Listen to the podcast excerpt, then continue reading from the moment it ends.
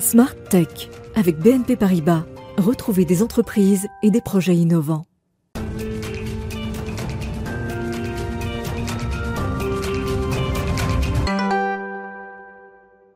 Bonjour à toutes et à tous, bienvenue dans Smart Tech. Vous êtes sur la chaîne Bismart, vous regardez cette émission qui est dédiée à l'innovation et à la société numérique. On est en direct à 11h chaque matin.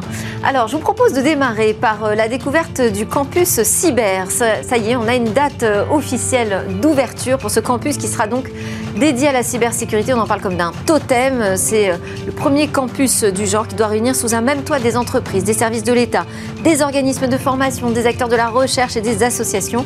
Ce sera donc le sujet de l'interview avec Michel Vandenberg qui est installé à mes côtés, président du campus, dans quelques instants.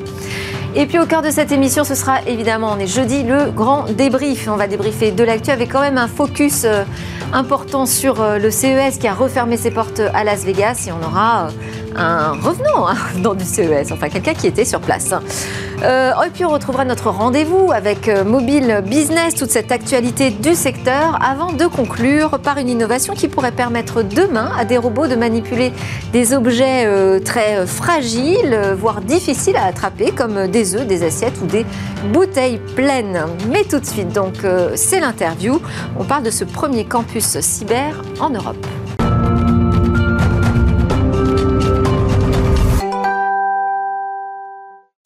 Nous avons donc eu le droit à l'annonce de la date d'ouverture du campus cyber. Ce sera à la Défense, à Paris. Il doit rassembler ses principaux acteurs euh, euh, nationaux, mais aussi internationaux du secteur, du privé, du public ou même de l'associatif. Bonjour Michel Vandenberg. Merci beaucoup euh, de venir nous en parler en plateau. Donc la date officielle, je dis on l'a, mais est-ce qu'on est sûr, sera le 15 février pour l'instant, on tient les délais. Voilà. Donc, normalement, on va ouvrir de façon progressive. Hein. On va ouvrir 8 étages sur les 13 euh, et faire arriver les gens donc, petit à petit, justement, pour euh, un peu personnaliser leur arrivée et leur faire découvrir ce nouveau lieu qui est le campus cyber. Campus, alors moi, j'ai reçu il n'y a pas très longtemps euh, le, directeur du, le président, je ne sais plus, directeur du Paris Santé Campus. Donc, euh, un grand campus autour de la santé. Là, vous créez un grand campus autour de la cybersécurité, une sorte de mode en France. C'est quoi le modèle d'inspiration? Pourquoi un campus? Parce que je pense qu'on euh, est plus fort ensemble et que rassembler euh, un écosystème sur une technologie, sur un vertical, pour pouvoir confronter ces idées, faire bouillonner un peu tout ce qui peut être créé, bah, c'est intéressant. on a besoin de le faire physiquement sur un même site. Ah, vous savez, c'est un peu toute la, problématique du télétravail. Je pense qu'on fait bien chez soi le, le boulot qu'on a l'habitude de faire. Quand il faut commencer à confronter les idées, à créer, à innover, il n'y a rien de mieux que le contact physique, entre guillemets, de pouvoir justement euh, se rencontrer, partager, essayer. Voilà, et je pense que le faire sur un endroit qui permet de le réaliser, c'est extrêmement important. Et vous attendez euh, des, euh, des, sièges sociaux même qui vont s'installer dans ce campus cyber ou ce seront des équipes qui seront détachées de différentes organisations? Bah, Ça dépend de la taille des entreprises en fait. Donc on a 1800 experts qui vont venir travailler au sein de ce campus cyber à partir du 15 février qui rassemble vraiment l'ensemble de l'écosystème. Donc on a des grands industriels de la cybersécurité qui vont mettre tout ou partie de leur équipe cyber sur ce campus cyber. On va retrouver des gens comme Atos, comme Soprasteria, comme Capgemini, comme Orange Cyberdéfense. Puis après, on va retrouver des pépites françaises qui ont dit, ben voilà, c'est l'occasion rêver pour nous d'être, euh, de briller, de se faire connaître euh, à l'international, puisque au campus, on veut vraiment euh, essayer de, faire briller l'écosystème français. Donc, ils vont y installer leur siège social. On a des clients finaux, voilà, les, grandes entreprises du CAC 40 qui se sont dit, mais c'est extrêmement intéressant parce que s'il y a des idées pour pouvoir augmenter le niveau de cybersécurité mm. de nos entreprises et de la nation, bon, on veut y participer des écoles. On a un vrai problème en France, c'est qu'il manque énormément d'experts. Voilà. Donc on veut, un, former. Puis deux, on voudrait que ce soit un lieu qui attire les jeunes. Euh, on a fait une enquête avec euh, le rectorat d'Île-de-France sur 10 000 jeunes qui font une formation auprès du numérique. Il y en a 300 euh, qui se sentent attirés par la cybersécurité.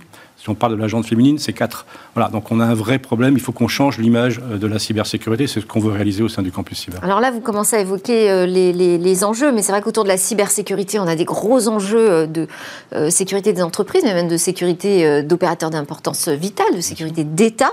c'est un projet, en l'occurrence, ce campus cyber qui a été initié par le président de la République. Quel est le résultat, les objectifs, mais les résultats concrets attendus par l'exécutif? Justement, c'est de pouvoir augmenter le niveau de la cybersécurité de la nation. comment on le mesure ça? Comment on peut se dire concrètement, j'ai réussi avec mon campus cyber à rencontrer les objectifs euh, qu'on m'a donnés? Bah, Par exemple, euh, à ce jour, la France est le quatrième, le pays le plus attaqué au monde. Voilà. Donc, si on arrive à faire ce qu'on soit le septième, le huitième ou le neuvième, euh, on aurait déjà réussi à faire quelque chose de très concret. Pourquoi on est le plus attaqué? Bah, Parce qu'effectivement, peut-être qu'on est les moins protégés. ce sont peut-être en, France où les entreprises sont le moins protégées et où le grand public est le moins protégé. Donc, ce qu'on veut faire, c'est ça, c'est se dire qu'est-ce qu'on peut faire pour faire que la cybersécurité elle puisse servir à tous et protéger les plus faibles. Donc, l'objectif du campus cyber, on l'a démarré avant d'ailleurs d'être rassemblé sur le lieu, c'est de créer des communs. Et dans ces communs, on s'est dit comment on peut faire pour protéger la TPE, la PME, qui n'a pas de euh, directeur informatique, qui n'a pas de responsable de cybersécurité. On nous avait confié la mission, les responsables cybersécurité, il y a quelques ans, de dire il faut sensibiliser, il faut faire peur. On a bien réussi. Tout le monde a peur. Maintenant, ils nous disent mais qu'est-ce que vous pouvez faire pour nous? Comment pouvez-vous nous sécuriser? Et là, on est un tout petit peu embêté. Donc voilà, on veut travailler avec les grands industriels, avec les startups, comment on peut créer des solutions de cybersécurité les plus transparentes possibles pour sécuriser aujourd'hui nos concitoyens et les petites entreprises qui n'ont pas les moyens d'avoir un spécialiste cyber au sein de leur, euh, de leur TPE. Et alors je disais qu'il y aurait des acteurs internationaux aussi qui seraient appelés à, collaborer sur ce, campus euh, sur la cybersécurité. Euh, vous connaissez aujourd'hui les attentes des grandes entreprises, elles disent les éditeurs de logiciels euh, ont une responsabilité importante dans la sécurité des systèmes d'information. Est-ce qu'ils feront partie du projet? Oui, bien sûr. On Ces grands éditeurs? Oui. Pour ça, Microsoft. Hein. Voilà, on a effectivement un étage qui est dédié aux acteurs internationaux. Et donc, on a des, euh, éditeurs américains, euh, des éditeurs israéliens qui vont venir nous rejoindre pour qu'on puisse construire parfois autour de leur technologie des solutions qui amèneraient un peu de, souveraineté. Voilà, donc en disant, bah, effectivement, ce qui est important, c'est de protéger la donnée. La donnée, elle peut être stockée peut-être dans un cloud qui n'est pas forcément un cloud euh, français ou européen. Par contre, mettre des solutions pour pouvoir détecter si les données ne seraient pas utilisées à des fins qui ne sont pas conformes à celles qui ont été fixées par l'utilisateur. Alors, quels sont les, budgets, puisque c'est un projet porté par l'État, quels sont les budgets qui sont euh, déployés? Ce n'est pas un projet qui est porté par l'État. le prérequis du président de la République, c'était qu'il faut que ce soit un projet privé, public, c'est-à-dire porté par les acteurs privés et soutenu par l'État. Et c'est vraiment euh, comme ça que j'ai monté le projet. Donc, on a créé une société. Soutenu avec un budget? Soutenu avec un budget. Voilà. Le premier budget, c'était de euh, créer l'entreprise. Donc, on a créé une ESS, on l'a capitalisée, on a 8 euh, millions d'euros, on fait une troisième augmentation de capital pour monter à 12 millions d'euros. Et dans cette augmentation de capital, l'État est rentré à hauteur de 3,5 millions d'euros. Donc sur les 8 millions actuels, 3,5, c'est un ratio 55-45. Ensuite, euh, ce sont les entreprises, euh, les, grands clients, les grands industriels qui ont dit si on va accueillir des petits et qu'ils puissent avoir les moyens de positionner leur équipe à la défense, il faut qu'on y participe. Donc les gros payent un peu plus cher le loyer pour accueillir les petits. C'est comme ça que je fonctionne. Puis ensuite, voilà, au sein de ce campus, si on ne veut pas que ça se transforme en projet immobilier, il faut un peu comme dans un club de vacances, des animateurs qui viennent un petit peu sortir les gens des transats pour qu'ils travaillent ensemble. Et donc moi j'ai une équipe, une vingtaine de personnes qui euh, vont être chargées de travailler sur ces communs. Et là, je vais les payer par des subventions par la BPI. J'ai eu 4 millions d'euros par la BPI. Et euh, je vais créer aussi des livrables, des prestations liées au campus cyber que je vais vendre à mes adhérents pour pouvoir justement euh, payer euh, mes différents salariés et faire à ce que ce soit un, business model qui soit rentable. Voilà. Mais c'est vraiment un projet privé-public. C'est ça qui est déjà une première européenne. Donc, c'est comme un chef d'entreprise, là. Exactement, avec euh, un conseil d'administration auquel je dois rendre des comptes et avec une pas une profitabilité, mais en tout cas un équilibre budgétaire pour justement pas dépendre de subventions et faire que le projet s'arrête si jamais il y avait un changement politique ou un changement, euh, des choses qui pourraient se passer qui seraient non induites par ma volonté. Et alors l'idée, c'est aussi de déployer ces campus cyber un peu partout en France alors, deux objectifs. Le premier, c'est justement d'amener l'expertise cyber dans les territoires. Euh, on a fait une enquête avec l'ANSI. On a vu que euh, beaucoup d'experts cyber étaient concentrés sur Paris et un peu en Bretagne. Et que c'était un peu le no man's land. Et que quand une entreprise était attaquée euh, au fin front de sa province, entre guillemets, ils avaient du mal à trouver de l'expertise cyber. Donc on travaille. Alors elle peut toujours faire appel au campus cyber de la Défense, au premier du genre. Bien sûr, mais si on peut emmener en plus euh, les experts euh, dans les régions, les rapprocher, euh, parfois aussi certaines régions sont très liées à des, transformations particulières au sein du numérique. Voilà, on prend la région Rhône-Alpes, ils sont très très forts dans tout ce qui est industrie 4.0, smart city. Ben voilà, amener l'expertise cyber là-bas et faire à ce qu'on puisse avoir des, un réseau de campus qui, qui travaillent ensemble. Et puis on a inspiré des autres pays européens. Voilà, donc il y a aujourd'hui l'Allemagne, les Suisses, le Luxembourg, la Belgique, qui ont dit mais ce que vous avez fait en France c'est vachement bien Est-ce que vous pourriez nous expliquer comment vous avez fait pour qu'on en crée un aussi et qu'ensuite l'Europe crée euh, ce réseau de campus cyber pour être un peu plus fort par rapport aux grandes autres nations euh, mondiales? Super, bravo. Euh, je précise que vous n'êtes pas juste euh, un nouveau euh, dans la cybersécurité, hein, puisque vous avez dirigé Orange Cyberdéfense et que vous avez quitté cette grande maison donc pour, pour prendre en main ce projet Campus Cyber. Merci beaucoup Michel Vandenberg, président donc de ce Campus Cyber, ancien patron d'Orange Cyberdéfense. On vous souhaite le meilleur et on viendra visiter donc vos nouveaux locaux, ce nouveau totem de la cybersécurité le 15 février. On enchaîne dans Smart Tech avec le grand débrief de l'actu. On va faire un focus sur le CES, mais pas seulement.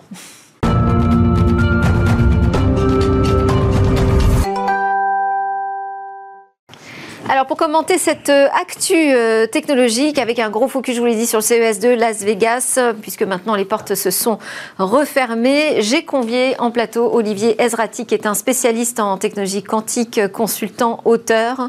Mais surtout, je l'ai convié parce que euh, bah, il publie depuis moult années, depuis 2006, je crois, des comptes rendus vraiment très complets, à la fois sur votre blog Opinion Libre, mais aussi sous forme d'e-book, qui sont très dense et très instructif. Vous donnez même des conférences auxquelles euh, j'ai assisté, donc depuis 2006 euh, jusqu'à 2020. Mm. L'édition qui a été 100% euh, virtuelle. Et cette année, vous n'êtes pas parti à Las Vegas. Mais Alain Staron, mon deuxième commentateur de l'actu, disrupteur opérationnel, fondateur d'Amborella, revient justement de ce CES de Las Vegas. Vous, vous y étiez en plus pas juste comme un visiteur cette année, hein, c'était comme exposant. Exactement, la première fois. À l'Oreca Park à l'Eureka Park. C'est-à-dire pour une nouvelle start-up Exactement. Ok. Et alors, ça fait quoi de présenter sa boîte euh, Ah, c'est impressionnant. Ça fait 32 ans ou plus, enfin, depuis 1989. Son nouveau bébé, directement comme ça à Las Vegas Ah, ça fait 32 ans que je vais au CIS quand même. Hein. Ouais. Et c'est la première fois que j'y vais. À l'époque, il y avait des télés, non? À l'époque, il y avait des télés. J'étais product manager dans la télé. Donc, ah ce bah que je fais, j'y allais pour proposer euh, mes téléviseurs à euh, Best Buy, enfin tous les Américains, quoi. Et, et là, c'est la première fois que j'y vais avec un concept que j'ai imaginé à l'Eureka Park. Ouais. Donc vous faisiez partie de cette délégation française Absolument, on était 140 qui ont été sélectionnés par chacune des régions. Donc on était région Île-de-France. On a eu la chance d'avoir le stand financé. Et vous avez trouvé euh, qu'il y avait suffisamment de visiteurs, suffisamment de possibilités de contact malgré cette édition hybride? C'est extraordinaire. C'est-à-dire quand on va au CIS, tout le monde va dans le Las Vegas Convention Center, le LVCC, qui est immense. Il y a une aile sud, une aile centre, une aile nord, et là il y a tous les immenses stands. Mm. Il était à moitié fermé. C'est ce que je veux dire, il y avait. il était à moitié fermé. C'est-à-dire le, le, nord était fermé, la moitié du centre était fermé. Et là où c'était encore ouvert, je sais pas si je vais passer quelques photos, le stand LG par exemple, c'était un carré de moquette qui fait 500 euh, mètres carrés, enfin un truc immense, mm. avec juste le logo LG au milieu. A des cubes euh, avec des codes barres pour euh, avoir une vision virtuelle des produits. Ce qui n'a aucun intérêt. Très limité, oui. Ce qui n'a intérêt. Alors, donc, il y avait. Et, un plan B, donc, de dernière minute. Et, et euh, j'ai pas eu le temps de mettre, mais j'ai les photos du stand Samsung il y a deux ans et aujourd'hui. Il y a la population, enfin, la visite, le nombre de visiteurs est divisé par 10. on pouvait prendre des taxis comme on voulait, on pouvait aller rester comme on voulait. Enfin, vraiment, il n'y avait pas grand monde. Et quand vous allez à l'Eureka Park, il y avait autant de monde que d'habitude. Ouais. Et j'ai vu Amazon. Pourtant, la délégation française était importante, mais quand même moins que les autres années. Hein. Oui, mais on était quand même la deuxième délégation après les Américains. Toujours. Toujours.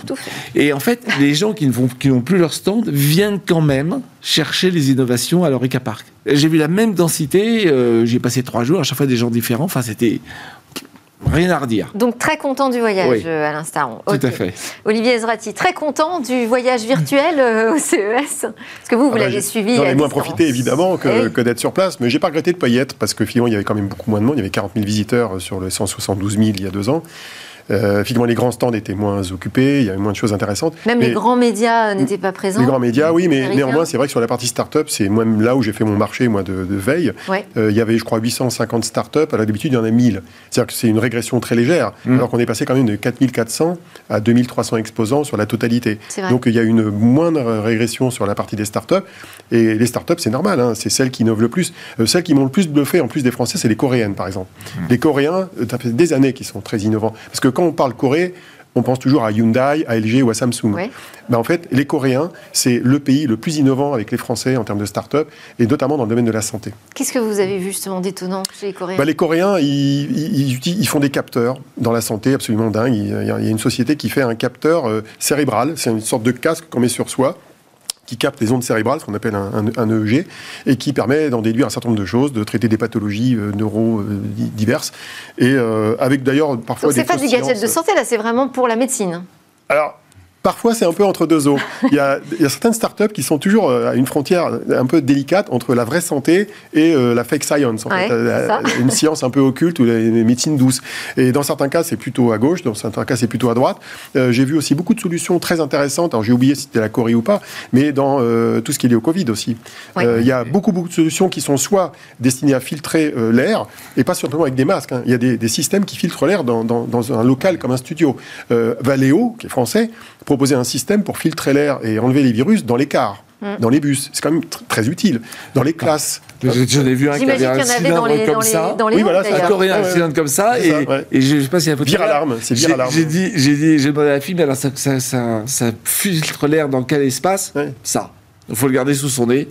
Alors ça marche dans les voitures, mais après il faut le garder sous son nez. C'est quand même un peu limite. on a vu des choses plus intéressantes, nous ici même sur le plateau, hein, qui permettent de, neutraliser les virus sur des espaces beaucoup plus importants. Oui. enfin, voilà, ils n'utilisent pas tous la même technologie. Alors la, technologie qui est le plus répandue, d'ailleurs que j'avais déjà vu l'année dernière à distance, c'est ce qu'on appelle les lampes à ultraviolet C. C'est une mmh. bande spécifique de l'ultraviolet. Le problème, c'est que cet ultraviolet, il est, il est, négatif pour les humains. Mmh. Donc on peut l'utiliser soit quand il n'y a personne dans les locaux, euh, soit il faut trouver une autre solution. Et cette année, les solutions qui ont été proposées. Fermes, par exemple. Voilà. Mais non, mais justement, la solution qui a été trouvée, c'est simplement de mettre la lampe dans un, système fermé qui fait circuler l'air. C'est ce que propose Valeo, c'est ce que d'autres proposent pour euh, purifier l'air hmm. dans un environnement.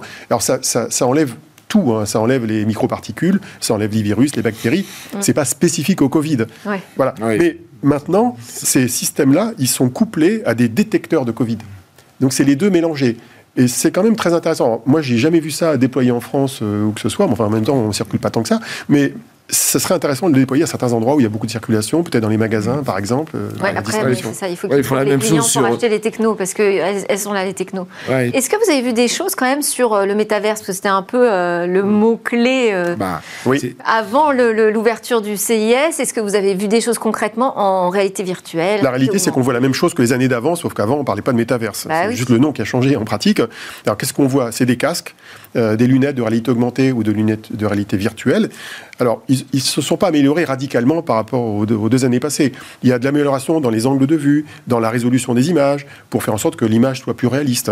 Ça, c'est ce qui évolue. Parfois, il y a des innovations complètement euh, contre-intuitives. Une société, j'ai oublié si c'est américaine ou coréenne, qui propose une espèce de système, qui est une espèce de système qu'on met dans la bouche, qui fait 10 cm de long, qui permet de parler. Ça contient un micro Bluetooth. Ça évite que ce que vous dites sorte de, votre système. Donc ça permet de parler dans un endroit en toute confidentialité, tout en étant intégré dans un système de réalité augmentée ou virtuelle. Bon, par contre, vous n'êtes pas très beau avec. Hein.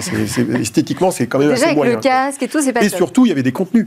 Parce que c'est pas le tout d'avoir du hardware. Il y a des accessoires, notamment, qui permettent de créer des sensations de chaleur ou de, sensations mécaniques sur les bras, les mains, etc. Ça, ça existe depuis longtemps. Des interfaces haptiques. Et puis, voilà, haptiques. Et puis, il y a aussi beaucoup de sociétés qui proposent des infrastructures logicielles pour créer les environnements eux-mêmes. Euh, donc il y a un peu de tout, mais c'est en pièces détachées. Après, euh, à chacun de créer son offre. À créer son écosystème. La, plus grande longue file d'attente, la plus longue file d'attente du, du CS sur les trois jours j'y ai passé, enfin en même temps il n'y aurait que trois jours et j'ai eu le temps de parcourir un peu tout, c'était devant Satisfyer. Satisfyer, une entreprise qui fait des sextoys. Ouais. Et, euh, et le, à côté, il y avait une autre entreprise, plutôt, toujours Sextech, mais pour les hommes. Et en fait, parmi les, les devices qu'on vous propose, il y a un machin très marrant qui, euh, j'ai pas eu le temps de l'essayer, mais qui vous caresse. Bref. C'est le grand succès. Oh, là, on n'est pas dans le métaverse. Là, Ah non, non, parce que vous avez des lunettes. C'est du métavers, c'est du métaverse, euh, fantasy comes to reality. Enfin, c'est un truc comme ça. il y, a une solution qui était une solution euh, qui permet de lutter contre l'éjaculation précoce aussi.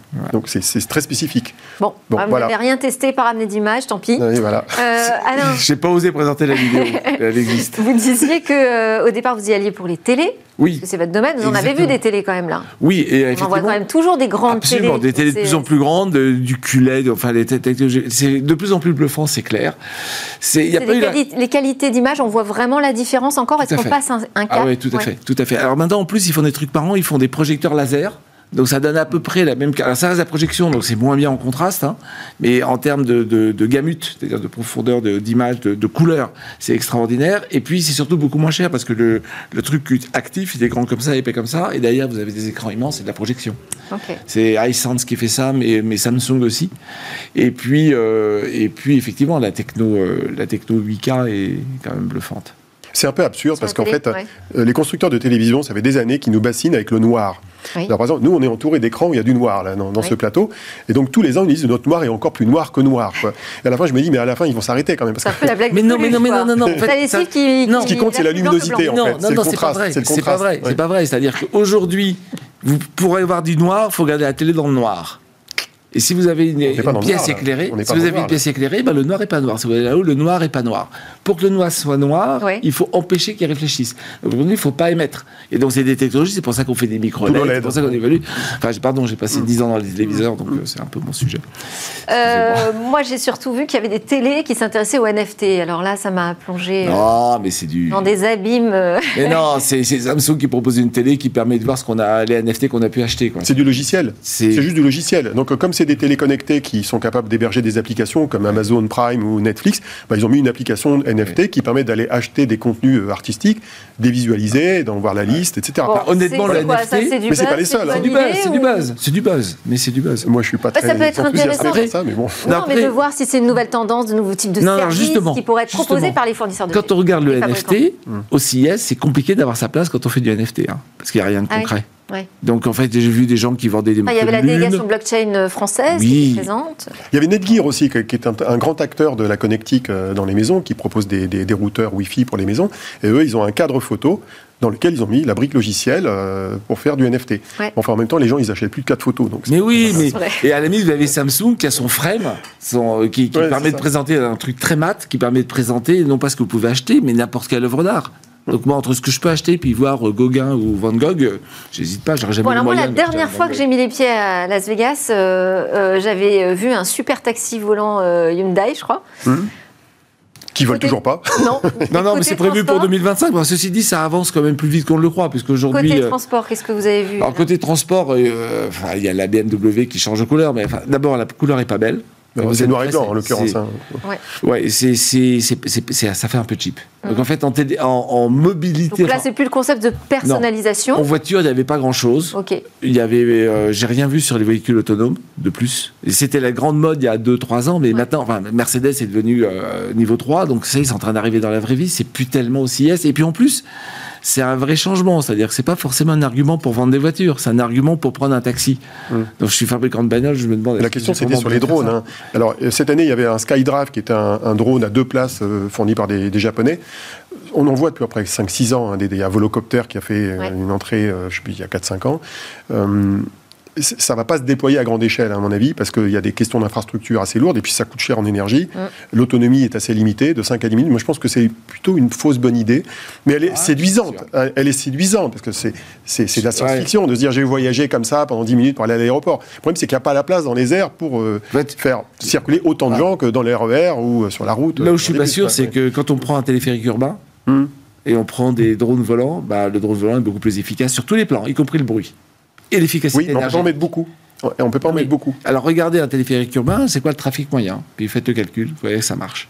Bon, on n'a pas le temps de le faire là. On verra dans 10 ans. On se retrouve dans 10 ans. On verra dans 10 ans. Bon, vous me faites penser au sujet évidemment de l'environnement. Ça, c'était une grande tendance quand même de oui, ce CES. Tout à fait, tout à fait. depuis Samsung qui présente ses emballages qui permettent de faire autre chose des niches à chiens, euh, euh, en passant par. Alors maintenant, vous avez des gens qui vous proposent des machines. C'est encore gros, hein, c'est gros comme un gros frigo. Ça coûte 3500 dollars et puis vous mettez une bouteille en plastique dedans, ça vous dit si ça peut en faire quelque chose ou pas. Si ça en fait quelque chose, ça transforme en petites granules.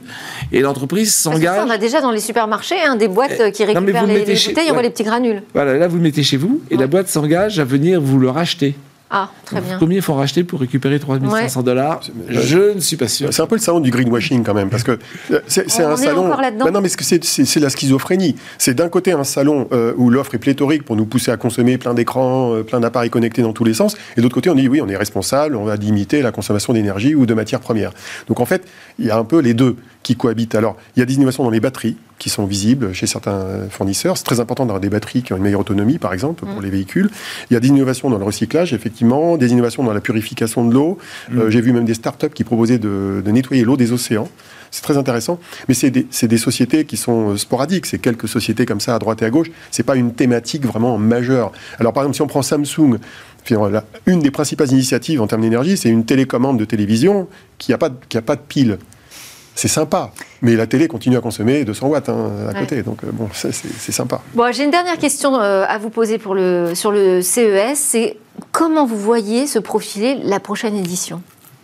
Il y en aura une? Bah, C'est comme prédire ce qui va se passer avec le Covid. Hein, il faut regarder un peu les. Ou, est-ce que c'est en train de redescendre finalement Non, il faut regarder les tendances long terme. Les tendances long terme. Le, le CIS, au début, donc on le sait, c'était la télé et de l'audio. N'oublions pas l'audio. Hein, mmh. C'était encore plus de bruit, si je puis dire, que, la télé. Et en fait, vous avez des grands stands. Et quand vous êtes dans l'entertainment, vous essayez de raconter des histoires. C'est assez facile parce que vous présentez des films, des musiques, etc. Bien. Ça, ça a beaucoup évolué depuis vers des choses qui sont moins grand public.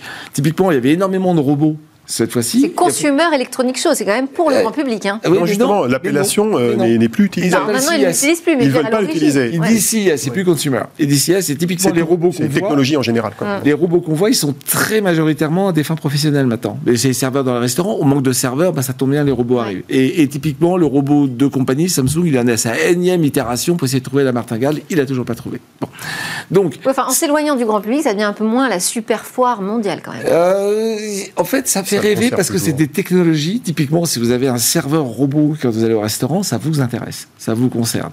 Bon, alors on trouve aussi euh, des choses qui sont moins grand public, mais depuis toujours. Depuis toujours, moi, quand j'ai. Il y a des tracteurs au CES de John Deere. Euh, et Nayo, Nayo Robotics, qui est une boîte française, venait avec un, système robotisé pour désherber les vignes. Bon, euh, ça, c'est lié euh, au pragmatisme économique. À un moment donné, il y a des technologies qui arrivent. Des fois, elles marchent dans les entreprises, d'autres fois, elles marchent dans le grand public. C'est pas forcément toujours évident de prévoir à l'avance. Donc, il y a une espèce de neutralité entre le monde de l'entreprise et, le monde du grand public. je vois que vous êtes convaincu déjà pour prendre votre place pour l'année ah, prochaine. Ah, clair. Ah, s'il n'y a plus de Covid, ça remarchera comme avant. Génial. Moi aussi, je viens avec vous. On enchaîne avec euh, l'autre actualité importante euh, et que vous allez bien nous expliquer. Il s'agit du plan quantique français, puisqu'il y a eu le lancement officiel de la plateforme nationale de calcul quantique. C'est euh, la suite d'une annonce qui a été faite il y a un an euh, par euh, Emmanuel Macron, qui avait présenté un plan d'investissement d'1,8 milliard d'euros sur 5 ans. L'objectif, c'est de décupler nos performances informatiques, donc d'atteindre une puissance de calcul inédite. Qu'en pensez-vous, Olivier Ezrati, qui est un spécialiste de ce sujet quantique? Bah, En fait, il faut que je décrive l'annonce qui a été faite il y a, une semaine. L'annonce avait lieu dans un endroit très symbolique qui est l'Institut d'optique, qui est un des grands, euh, c'est une école d'ingénieurs, en même temps, c'est un des plus gros laboratoires de recherche en physique quantique euh, en France. Euh, c'est là où Alain Aspect, qui est un des plus grands scientifiques français, a découvert l'intrication quantique, un phénomène assez mystérieux qui est bien connu des physiciens. Et donc, à cet endroit-là, on a annoncé, en fait, la création d'une plateforme de calcul dite hybride euh, qui va être hébergé par le CEA à Bruyères-le-Châtel. Et c'est une plateforme en fait où il va y avoir à la fois des ordinateurs classiques qu'on appelle les supercalculateurs, qui sont des calculateurs très puissants mais qui utilisent des processeurs qui existent déjà aujourd'hui, et couplés à des calculateurs quantiques émergents, qui sont plutôt aujourd'hui euh, balbutiants, et euh, pour faire en sorte que l'union fasse la force et qu'on puisse créer des solutions de calcul scientifique associant les deux. Et ça, c'est un projet européen. C'est-à-dire que ça s'inscrit dans un projet européen où il y a des déploiements équivalents en Allemagne et en Finlande pour faire en sorte que l'Europe se dote des moyens de calcul associant le classique et le quantique, euh, qu'elle puisse équiper ses chercheurs. Et, c'est pas que les chercheurs en quantique, hein, c'est les chercheurs en biologie, en, dans la santé, dans l'énergie. Les applications, voilà. elles sont multiples, elles sont aussi militaires il peut y avoir des applications militaires, mais dans le calcul quantique, l'essentiel est civil. Parce quand même, l'annonce a été faite euh, par le ministère des Armées aussi. Hein. Oui, ah bah, oui, oui, tout à fait. Les Chinois font du cryptage quantique euh, terre-satellite. Hein. Et un cryptage quantique, le quantique permet d'abord de crypter de manière solide et surtout de casser tous les codes de cryptage actuels. C'est pas vrai, ça, ça marche pas encore. Hein. Ça marche pas encore. Et c'est pas près de marcher d'ailleurs. Hein. Bon, ok, euh, on en reparlera. On peut en reparler. on en reparlera. Aujourd'hui, c'est dans 15 à 20 ans, dans le meilleur des cas, euh, euh, mais c'est une menace et donc il y a des solutions qui existent pour se protéger contre cette menace éventuelle du cassage de clés, de, de clés classiques. Donc les applications, vous dites militaire, oui, ok, mais c'est surtout quoi? La santé? Pour moi, c'est le civil, c'est l'énergie, la santé, l'invention de nouveaux matériaux, euh, l'optimisation dans tout un tas d'entreprises qui ont besoin d'optimiser des processus complexes. Ça peut être des usines, ça peut être des transports, ça peut être de la logistique, ça peut être même du marketing, euh, pourquoi pas? Les télécommunications peuvent en avoir besoin pour optimiser, par exemple, les plans de déploiement déploiement des antennes des stations de, base de, la 3, de la 4G, de la 5G et peut-être de la 6G plus tard c'est tous les secteurs d'activité quasiment qui sont euh, concernés à terme, en fait. Cette, euh, expérimentation, je ne sais pas si vous ouais, ça comme ça, mais enfin, ce, déploiement, oui. ce choix justement d'une plateforme hybride où on va et connecter supercalculateurs qu'on connaît bien et euh, des processeurs quantiques, ça c'est une solution intéressante pour aller plus vite, c'est ça? C'est une solution qui est, qui est en fait la solution qui est communément admise dans ce monde-là, qui est liée au fait que l'ordinateur quantique, contrairement à ce qu'on peut croire, c'est pas juste une machine plus puissante qui permettra de tout faire plus rapidement. C'est des machines qui vont permettre de faire rapidement certaines choses mais pour pas certains de... types de calculs. Voilà, mais ça ne changera pas la compression vidéo, ça ne changera pas la gestion de vos mails, de vos réseaux sociaux sur Internet. Tout ça, ça va rester sur des machines classiques. Donc, on sait qu'on a besoin de coupler le meilleur à la fois des ordinateurs classiques d'un côté et le meilleur du quantique pour créer des solutions. Et donc ce qui était important, c'est de maîtriser technologiquement ce couplage de ces deux types de machines et de faire en sorte que les chercheurs en France et en Europe aient accès à cette combinaison. Et ça, ça nécessite aussi de faire beaucoup d'efforts dans le logiciel. Et donc il y a des développements qui vont être faits par l'INRIA, par le CEA, par le CNRS et également par euh, des startups qui en Europe sont assez dynamiques sur le sujet, on en a quelques-unes en France. Donc c'est un ensemble, c'est comme un écosystème, il faut construire un écosystème et l'Europe se donne en gros les moyens de faire ça, sachant que les Américains et les Chinois, évidemment, euh, font la même chose. Et nous, on n'y est pas encore. Là, il y a eu l'annonce, mais finalement, ce sera vraiment opérationnel en 2023, je crois. Alors oui, il y, a, une phase de déploiement qui va prendre un certain temps, ne serait-ce que, parce que il faut que les ordinateurs quantiques euh, qui vont être euh, choisis soient disponibles.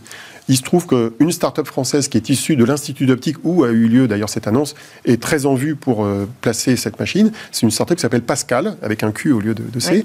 Et euh, c'est une, des start-up les plus intéressantes dans le monde pour faire ce genre de calcul et qu'on espère recevoir bientôt d'ailleurs. Euh, moi, je voulais terminer en vous présentant, allez très très vite en images, Éternel Notre-Dame.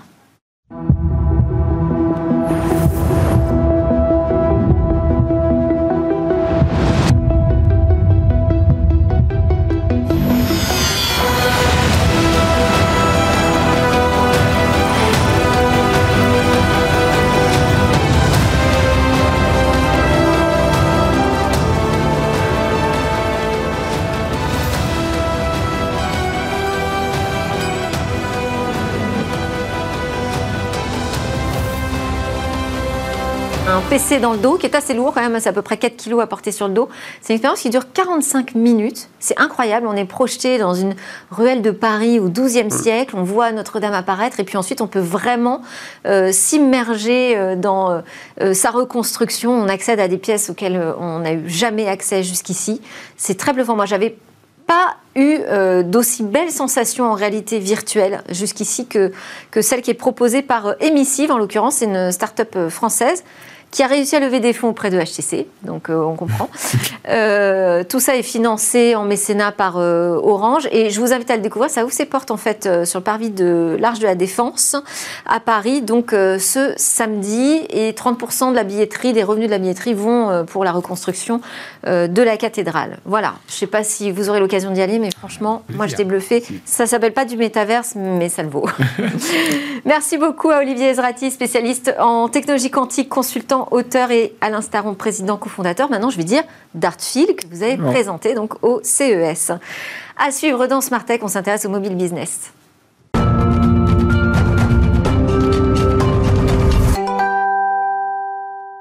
Vous regardez Smart Tech sur la chaîne Bismart. On est en direct chaque matin à 11h. C'est la deuxième partie de cette émission. On a rendez-vous avec euh, Jérôme Bouteiller qui va nous parler de l'actu dans le secteur du mobile. C'est sa chronique Mobile Business. Bonjour Jérôme. Bonjour Delphine. Alors, le sujet aujourd'hui de votre chronique, euh, ça prend la forme d'une drôle d'interrogation, je dirais. Et si le mobile remplaçait notre réfrigérateur? Oui, effectivement, euh, en quelques années, mobile a remplacé notre ordinateur, notre téléviseur, notre baladeur, voire notre portefeuille, et il pourrait demain remplacer partiellement hein, notre réfrigérateur qui trône pourtant fièrement au cœur de nos cuisines depuis un demi-siècle. Vous avez dû entendre parler de Cajou, Getir, Fling, Gorillaz ou encore de pionniers hein, tels que Uber Eats, Deliveroo, Just Eat, Foodora ou Frishti, et que l'on parle de food tech ou de quick commerce, une toute nouvelle génération d'applications est en train de révolutionner notre rapport à l'alimentation en promettant nous livrer en à peine quelques minutes nos courses ou des plats préparés réduisant ainsi notre besoin de stocker les produits frais dans nos domiciles. Et quelle est leur recette? Alors, euh, toutes ces startups ont bâti leur modèle sur un triptyque hein, reposant d'une part sur une application pour smartphone hein, permettant de commander en quelques instants son repas ou son panier de courses. Et le second pilier de ces applications alimentaires, ce sont ce qu'on appelle les dark stores hein, ou les dark kitchen, des entrepôts avec quelques centaines de références ou des cuisines avec quelques dizaines de plats et uniquement dédiés à ce marché de la livraison et qui seront euh, disséminés au cœur des villes, au plus près des consommateurs. Le troisième pilier, ce sont les livreurs, souvent plusieurs centaines, capables de récupérer les commandes et les au bureau ou à domicile en à peine quelques minutes. Vous avez des chiffres sur ce quick commerce? Alors, euh, ce sont d'abord de très très grosses levées de fonds, 100 hein. millions de dollars pour les Anglais de Zap, 290 millions pour les Allemands de Gorilla, 750 millions pour les Allemands de Flink et plus d'un milliard pour les Turcs de Getir. Hein. On estime qu'en 2021, les startups du quick commerce ont levé plus de 15 milliards de dollars dans le monde. Il faut dire que la pandémie a, dopé hein, l'engouement des consommateurs pour ces applications. En France, le marché est passé de 6 milliards d'euros en 2019 à 9 milliards en 2021, selon l'IRIS, c'est plus de 50% en deux ans. Et dans le monde, ce chiffre d'affaires de cette food pourrait représenter plus de 250 milliards de dollars en 2022. Et pour autant, c'est quand même euh, une activité décriée. Hein. Alors évidemment, il y a le statut des livreurs, hein, qui sont au mieux des auto-entrepreneurs, au pire hein, des travailleurs clandestins hein, qui prennent des risques sur leur vélo, et le plus souvent sans la moindre couverture sociale. Le quick commerce inquiète également les élus locaux. Emmanuel Grégoire, premier adjoint à la mairie de Paris euh, chargé de l'urbanisme, a publié le 18 décembre dernier dans le JDD une tribune intitulée La fin ne justifie pas les dark stores, dans laquelle il accuse ces applications de transformer des commerces de proximité en lieu de stockage de marchandises et donc euh, dénaturer un petit peu nos Et il y a enfin des doutes de la part des marchés financiers sur la rentabilité de ces applications qui livrent des repas, mais, qui, met également des, pertes colossales à leurs actionnaires, rappelant les déboires de Webvan, hein, un pionnier américain de la livraison alimentaire disparu lors de la première euh, bulle Internet euh, dans les années 2000. Et alors comment vous voyez euh, évoluer l'avenir de ces applications? Alors à court terme, il faut s'attendre à plus de concurrence, plus de concurrence entre ces pure players, mais également avec les acteurs traditionnels hein, de la grande euh, distribution ou de la restauration, hein, qui proposent déjà aussi des, prestations de, livraison à domicile. À moyen terme, il y aura de la consolidation, il y aura des faillites, il y aura des rachats, mais également de, de belles success stories pour les entrepreneurs les plus talentueux. À long terme, on peut également anticiper une transformation à nos usages avec des consommateurs qui pourraient miser sur les smartphones pour se nourrir, ce qui pourrait révolutionner l'organisation de nos cuisines et peut-être entraîner, comme je le disais, la disparition de nos réfrigérateurs et peut-être même de la cuisine. On enchaîne avec, euh, avec les news. Alors les news, bah, 10 ans euh, de Free Mobile. Ah oui, très rapidement, c'est ce lundi, 10 hein, janvier, que Free a fêté les 10 ans de son opérateur euh, mobile, hein, euh, une arrivée qui avait euh, bousculé un petit peu le, secteur des télécoms avec des forfaits hein, très agressifs, un à 20 euros très généreux en data et un illimité en voix à seulement 2 euros. Et en 10 ans, les, les, offres n'ont pratiquement pas changé en, chez Free Mobile, pardon. Par contre, la, couverture a beaucoup progressé. On est passé de la 3G à la 5G. On est passé de 27 à 99% de la population couverte.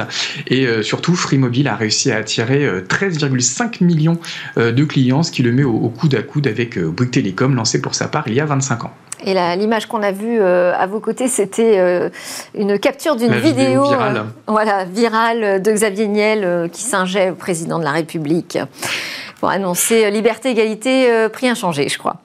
Alors, autre news, une nouvelle fusion dans l'univers du jeu vidéo mobile. Oui, c'est un secteur qui est très très dynamique. Hein. On avait vu le rachat de Mopup par Applevin, de Tapjoy par Iron Source, et cette semaine c'est euh, Tech2, hein, éditeur d'un jeu qui s'appelle Grand euh, Theft Auto et d'autres jeux, qui a décidé de racheter Zynga, euh, l'éditeur de Farmville, pour 12,7 milliards de dollars. Hein. Donc c'est un nouvel ensemble qui devrait couvrir les consoles, les PC et les mobiles, générant 6 milliards de dollars de chiffre d'affaires et qui vise la, la, première place du marché mondial et qui va chercher à détrôner Tencent, qui est actuellement le numéro 1 mondiale, qui est la maison mère de WeChat, mais également actionnaire de référence de sociétés comme League of Legends, Supercell ou Fortnite.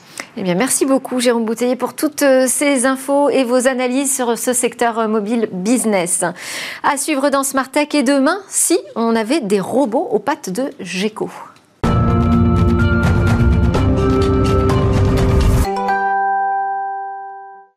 Et demain, c'est notre Zoom quotidien sur une innovation avec Cécilia. Bonjour. Bonjour Delphine. Alors aujourd'hui, on va s'arrêter donc sur une techno qui nous vient euh, de Stanford et qui s'inspire du gecko. Oui, euh, alors moi je dis gecko. Comme vous. Voilà, on part sur le gecko. Le gecko a encore frappé parce que c'est une source d'inspiration assez intarissable hein, pour les chercheurs du monde entier. On en a parlé par exemple sur ce plateau d'un robot qui se déplace sur les murs euh, de la même façon que ce lézard. Et eh bien aujourd'hui, l'animal a servi d'inspiration pour la création, vous l'avez dit, d'une main robotique, la Farm Inde. Alors elle ressemble pas tout à fait à une main humaine, plutôt à une patte euh, de gecko. La conception même en fait d'une main robotique, on sait, extrêmement complexe. Ça nous intéresse de lui donner l'aspect humanoïde. Pourquoi? Pour qu'on ait cette agilité qu'ont les êtres humains, c'est-à-dire des petits objets ou des objets fragiles. Le problème, c'est que avec cette agilité, on n'est pas capable d'y combiner la force de soutenir des objets lourds. Et c'est pour trouver une solution que l'université de Stanford est allée chercher de l'inspiration sur les doigts des geckos. Donc elle a fabriqué cette main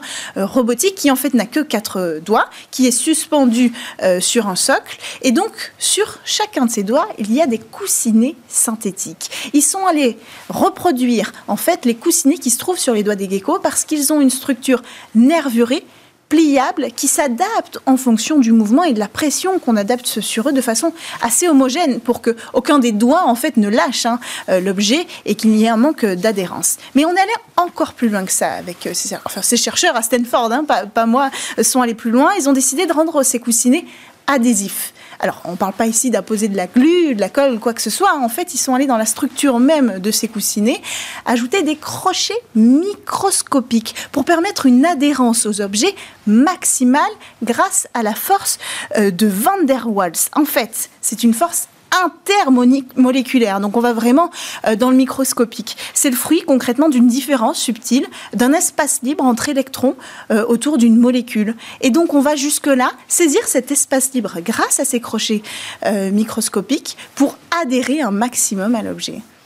Et alors, comment sont articulés ces, doigts, si on peut les appeler des doigts? Ouais, on appelait, les doigts. C'est assez euh, intéressant parce que là, il y a des tendons robotiques et c'est la partie la plus cruciale. Ces tendons, ils permettent un mouvement en hyper extension, c'est-à-dire vraiment euh, le doigt va même dans l'autre sens. Alors que d'habitude, bah, dans une technologie de main robotique, on saisit l'objet en C comme ça. Mais là, vous l'avez compris, on a besoin du plus d'adhérence possible à la, plus grande surface possible. Donc, ça permet de prendre un objet euh, à pleine main, si j'ose dire, comme on le ferait euh, en tant qu'être humain, et donc une bien meilleure saisie des objets. Est-ce que ça marche? On a déjà des expériences qui prouvent que ça fonctionne? Oui, ça fonctionne. La ferme End, elle est testée encore aujourd'hui, elle est capable de manipuler une grande variété d'objets, du raisin, des œufs, des objets plus lourds, des bouteilles, des assiettes qui glissent en sortant euh, du lave-vaisselle ou même des outils mécaniques. Alors ça a été extrêmement compliqué hein, pour les chercheurs d'arriver à cette technologie parce que les simulations ne permettait pas d'avoir un rendu final euh, adéquat. Donc heureusement, il y a eu là l'impression 3D qui est entrée en jeu pour reproduire le plus possible de matériaux et arriver à ce résultat assez convaincant.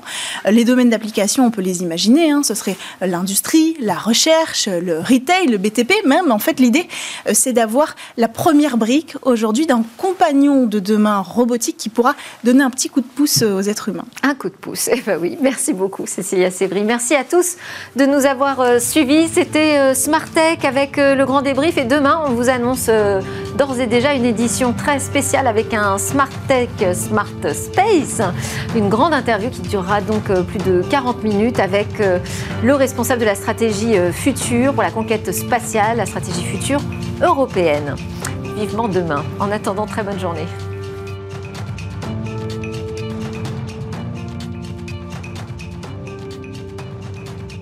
Smart Tech avec BNP Paribas. Retrouvez des entreprises et des projets innovants.